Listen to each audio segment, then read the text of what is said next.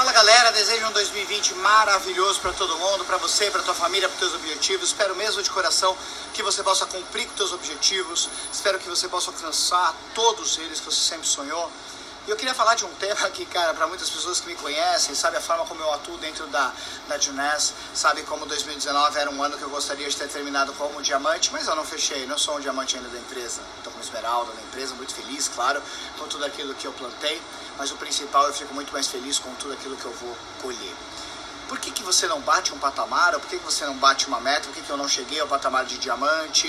É, é simples, errei no planejamento eu acredito que toda meta ela não pode ser emocional, simplesmente uhul, vamos pular, uhul, vamos bater, uhul, não. Isso não dá certo em nada. Pode dar certo uma vez, um acidente aqui, outro ali, mas as coisas têm que ser planejadas. O trabalho aliado ao planejamento. Não pode ser nada só no emocional. Você tem que ter o racional, claro que tem que ter o emocional.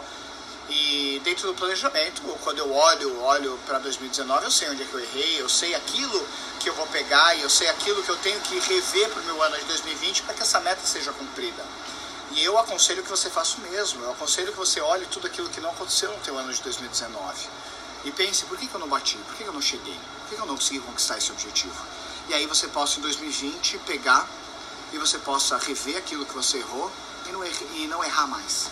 Para que você possa, no final de 2020, estar tá comemorando não só esse objetivo, mas vários outros objetivos. Só que um grande ponto que muitas pessoas perguntam, Vitor, você ficou triste que você não conseguiu fechar o ano como diamante? Eu acho que a palavra ela não pode ser triste, eu acho que a palavra não pode ser decepcionado, eu acho que nenhuma palavra quando você bate, não bate uma meta, ela pode ser uma palavra que simplesmente você fique remoendo. Eu acho que quando você não bate uma meta, você tem que simplesmente pegar e rapidamente você tem que se recuperar para que você possa voltar a focar naquilo que é necessário para que você possa cumprir aquele objetivo. E é isso que eu vejo o grande contraponto, e eu posso dizer, entre algumas pessoas e outras, é o que? Algumas pessoas, quando elas não batem uma meta, elas simplesmente reavaliam a vida toda. Ai, não é pra mim, isso não é pra mim, vou desistir, vou parar. Isso é doentio, isso é maluco fazer isso. Como que você desiste? Não bati uma meta, eu desisto. É, é uma coisa assim insana. Imagina só, eu não, eu não bati diamante, vou desistir, não é pra mim. Não, isso não existe.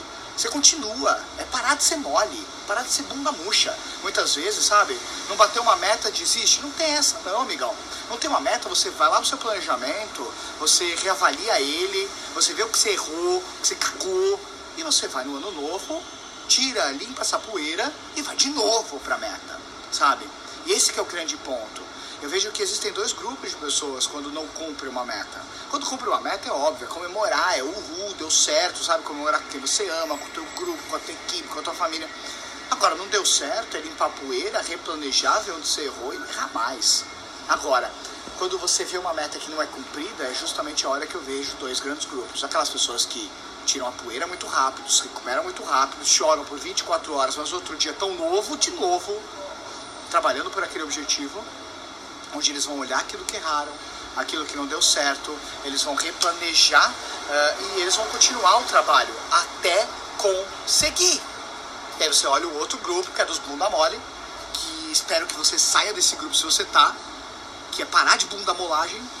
E toda vez que você não bater uma meta, o que você faz? É para de chorar, chora por 24 horas, no outro dia enxuga as lágrimas, amigão, e vai cumprir seus objetivos. 2020 é um ano que vai ser muito bom, para quem não é molenga. Para quem é molenga, 2020 vai ser igual a 2019, 18, 17, 16, 1900, 1800. Vai ser o ano, ele sempre vai ser a mesma coisa. Porque óbvio que a economia muda, óbvio que a empresa muda, óbvio que muitas coisas mudam. Mas o que não muda são as suas atitudes se você não tomar a decisão de mudar. Se tu é bunda mole, tu vai morrer bunda mole. Ou você toma a decisão de melhorar, para você parar de desistir tão fácil das coisas, onde você não atingiu uma meta, o que, que você faz? Vai, replaneja e vai para cima de novo. Para de ser chorão e vai para 2020 com tudo. Tira a bunda molagem da vida e vai com tudo para cima para você cumprir seus objetivos. Não deu? Não é desistir que é o caminho. Porque quando você desiste, a única coisa que provou é que você é fraco.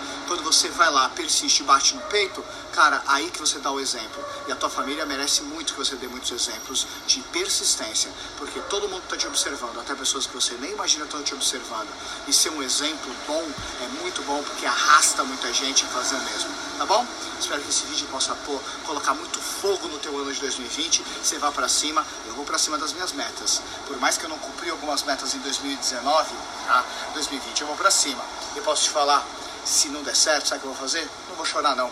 Eu vou pegar, replanejar e vou para cima em 2021. E não deu? 2022 até morrer. Até morrer, até cumprir, tá bom? Grande abraço, sucesso sempre. Tamo junto, 2020 vai ser explosivo.